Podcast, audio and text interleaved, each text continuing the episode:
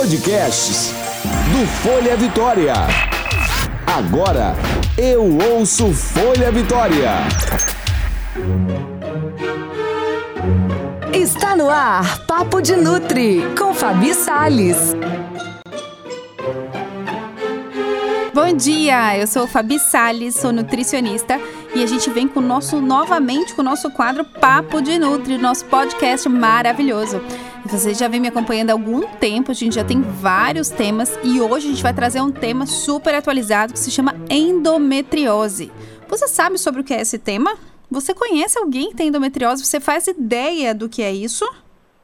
A endometriose é uma doença que vem afetando cada vez mais mulheres. Já se estima que de 10 a 15% das mulheres elas têm endometriose. E dessas mulheres que têm endometriose, 30% delas podem chegar à margem de, de ter de chegar né, à classificação de infertilidade, de terem dificuldade de engravidar. E aí que esse tema precisa ser cada vez mais falado para as mulheres tentarem se localizar, porque muitas vezes o sintoma da endometriose ele é silencioso, porque ele está no dia a dia, a mulher não consegue identificar muito e acaba achando que é normal. E isso pode acabar passando despercebido se ela não leva isso para um profissional para ajudar nessa classificação, enfim, fechar é, a pesquisa toda que você tem que fazer em volta disso daí. Então, pensando nisso, eu trouxe esse tema para a gente poder debater um pouquinho, já que meu maior público são mulheres, então a gente precisa falar um pouquinho sobre a endometriose. O que é endometriose? A endometriose, eu quero que vocês imaginem que seja como se fosse um efluxo de sangue. Quando a mulher menstrua todo mês, esse sangue deveria só descer. Mas alguma parcela dessas mulheres, ao invés do sangue ser eliminado, ele volta. E esse endométrio, que era para ser eliminado, é como se se formasse em outros locais. Então, muitas vezes a mulher ela pode desenvolver um tecido que ficaria só dentro do útero, nos ovários, na trompa, no intestino, no bexiga, na bexiga. E de acordo com a quantidade de locais que fica acumulado, a gente vai classificando entre uma endometriose mais leve, endometriose mais profunda. E muitas mulheres precisam chegar até mesmo ir para a cirurgia para resolver. Hoje mesmo atendi uma paciente no consultório que já operou três vezes de endometriose. E a maior falha do tratamento dela é porque ela vai fazer a cirurgia, limpa o corpinho dela e não consegue se manter, porque é um processo inflamatório que acaba acontecendo. E a nutrição é crucial para controlar esse processo inflamatório. Por isso, eu trouxe hoje para conversar sobre, com a gente sobre esse tema uma pessoa que trabalha muito com isso, trabalha muito bem. Vocês vão adorar ela. Vamos para o quadro Chama Especialista? Quadro Chama o Especialista. Apresento para vocês, pessoal, a doutora Mariana. Mariana é doutora, ela trabalha com nutrição, ela atende numa clínica em Vitória e ela sabe muito sobre esse assunto. Bom dia, Mari! Bom dia, Fabi, tudo bem? Tô jóia, e você, como é que tá? Tudo bem também. Mari, hoje a gente está conversando um pouquinho sobre endometriose. Não tinha como não falar desse tema sem pensar em você, já que você tem muita prática clínica, né? Então acho Sim. que é um tema que a gente tem que falar cada vez mais, porque o número está cada vez mais crescente. Mari, Com conta certeza. pra gente quais são os principais sintomas da endometriose. Olha, Fabi, normalmente é, as mulheres que têm endometriose reclamam de um fluxo muito intenso, né, no período da menstruação, com dor e muita TPM também, né? Que é uma coisa que a gente ouve muitas mulheres falarem. Ficam muito irritadas, um processo inflamatório muito intenso, então ficam bastante inchadas, com bastante dor de cabeça. Então, esses acredito são os principais sintomas, além da dor. E né, quando você fala de dor, é dor cólica, dor na hora da relação sexual, dor na hora de fazer cocô? Onde é que é essa dor? É, as mulheres são é, é, bastante variadas, é bastante individual, né? Mas, assim, muitas mulheres sentem uma cólica muito intensa, né? Na, um pouquinho antes de menstruar. E dependendo de onde está o processo, pode haver é, o processo de endometriose, pode haver outros tipos de dor, como essa que você falou, né? A dor no ato, no ato sexual, ou na hora de fazer cocô, enfim. Mas o que eu mais ouço as mulheres é, relatarem é realmente uma dor de cólica menstrual muito intensa. E muitas vezes as mulheres acabam trocando vários absorventes, né? Você pergunta assim, ai, quantos absorventes você troca? Ah, eu uso três dias absorvente noturno. Uhum. E elas encaram isso como um padrão normal, né? Porque como a endometriose pode acontecer desde a primeira menstruação, às vezes isso já é tão de, desde ela novinha, né, Mari? Que ela nem observa que isso é algo que tá errado.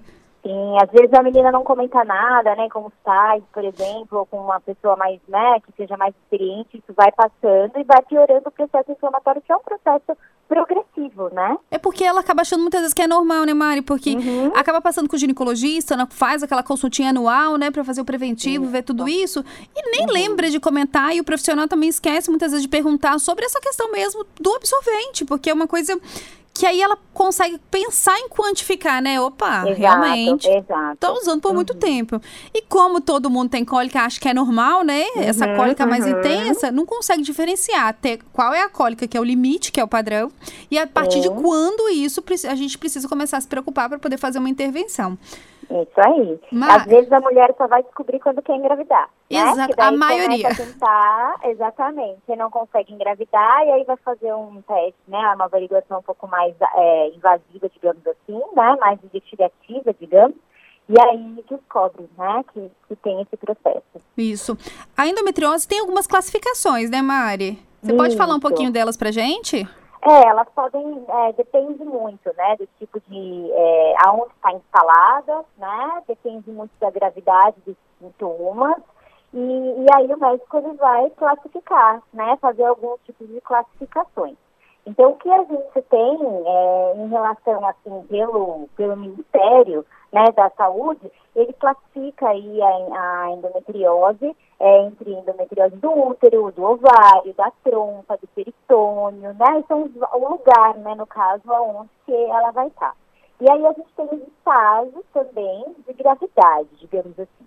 Então seria o estágio 1, que é a doença mínima, né, que seria onde não existem muitas aderências bastante significativas e aos pequenos implantes, né? Esses implantes seriam o próprio endométrio num outro local, né? Ou mesmo é, no útero mais proliferado de uma forma acentuada, mas de forma isolada.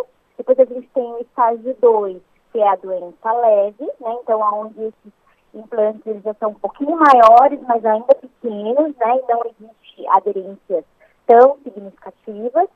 A gente tem um estágio moderado, que seria o estágio 3, né, onde a gente tem já vários implantes. Então, não é um único implante, um único local onde o endométrio está proliferado. A gente tem vários, né, e mais aderências também, tanto no, na tuba quanto no ovário, por exemplo.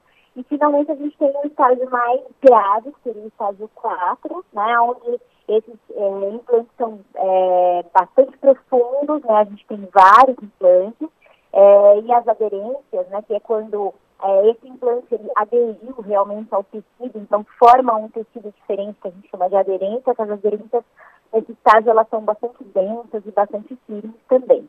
Então essas seriam as classificações, né? Então tanto em relação ao local onde essa endometriose está, quanto em relação à gravidade dessa doença.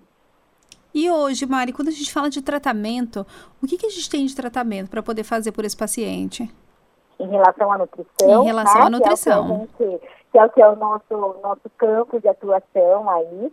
Uh, só que os principais estudos, na verdade, os estudos que a gente tem, os principais que a gente, é, que eu sigo, na verdade, assim, na minha prática clínica, dizem é, três pontos principais, né? O primeiro ponto é em relação ao consumo de carne vermelhada. Isso já está sendo relatado em vários estudos científicos. Então, quanto menor o consumo desse tipo de alimento por mulheres com endometriose, maior é o potencial que ela tem de não evoluir a doença e mesmo de regredir, né, de, de ter um tratamento é, de sucesso. Isso se dá principalmente ao fato que parece que no consumo alto de carne vermelha, o alto seria o diário, né, não assim algo muito abusivo, não. Mas que isso já vai dar diferença no estímulo que a gente tem, o nosso corpo tem, na, de produzir estrogênio, né? O estrogênio é um hormônio uh, que estimula o crescimento desse endométrio. Então, se a, gente tem é, essa correlação entre o consumo de carne e, e a produção, né, o estímulo é, da produção de estrogênio, quanto menor o consumo de carne, menor vai ser esse estímulo, menos o endométrio vai crescer. Né? Então, a gente já, no consultório, a gente tem tido muito, muitos resultados positivos, orientando as pacientes, então, em consumir menos carnes vermelhadas, então, aumentar o consumo de peixes no dia a dia e mesmo dietas mais plant-based, né, que a gente chama, então, assim, dietas mais é, baseadas em alimentos vegetais, e a diminuição dessa, desse processo aí doloroso e tal, tá? Então, esse é um ponto legal, um ponto que, que é científico, assim, né, de um, um, dado científico que a gente tem trabalhado e tenho visto bastante resultado na minha prática. Uma, um outro ponto importante é a questão do risco para diabetes do tipo 2. Né? Então, o controle glicêmico dessa mulher, não só glicêmico, mas insulinêmico também, então, tanto das, dos níveis de, é, de glicose quanto dos níveis de insulina, eles também são bastante importantes para evitar que a doença progrida. Né? Então, na verdade, todas as doenças inflamatórias elas estão ligadas entre si pelos seus né, mecanismos fisiológicos aí. Então, como a diabetes tipo 2 é uma doença inflamatória crônica, quando a, a mulher, por exemplo, ela tem diabetes tipo 2 e tem endometriose, é, uma coisa estimula a outra a progredir. Então, se eu, como nutricionista, é, diminuo, né, oriento essa minha paciente a consumir é, menor, é, menos quantidade de açúcares, né, ou de produtos que podem elevar, é, alimentos que podem elevar insulina, glicose, etc., me, menos risco dessa endometriose também progredir. Então, digamos que é a diabetes tipo 2, que é a diabetes que vem depois de adulto normalmente, né? Ela anda em conjunto com a endometriose. Então, controlando uma coisa, eu controlo a outra coisa também. Perfeito, então, Mari. Então, resumindo tudo isso, que a gente precisa de uma dieta anti-inflamatória para essa mulher, né? Certeza, redução da carne vermelha, redução do açúcar, redução dos uhum. lácteos, do trigo, tudo de maneira geral. A gente não precisa Sim. zerar 100% aquilo que aquela mulher sente muita falta. Mas vamos colocar dentro do rodízio, né? Reduzir bem. Se ela comia todo dia, vamos comer duas vezes na semana. Isso, porque tudo isso estratégia. vai afetar o nosso resultado final. Tá com ótimo, certeza. Mari. Tá Muito bom, obrigada pela participação. Espero Imagina. você no próximo quadro. A gente volta em breve para falar de mais alguma doença inflamatória. Um Vai beijo para você, Mari. Bom dia. Um beijo, Fabi. Boa tarde. E é isso, pessoal. A doutora Mariana estava aqui, passou várias dicas bacanas, então vocês já sabem o que precisam reduzir dentro da rotina de vocês. E a gente vai chamar agora o quadro Dica da Nutri para a gente poder encerrar daqui a pouquinho. Dica da Nutri.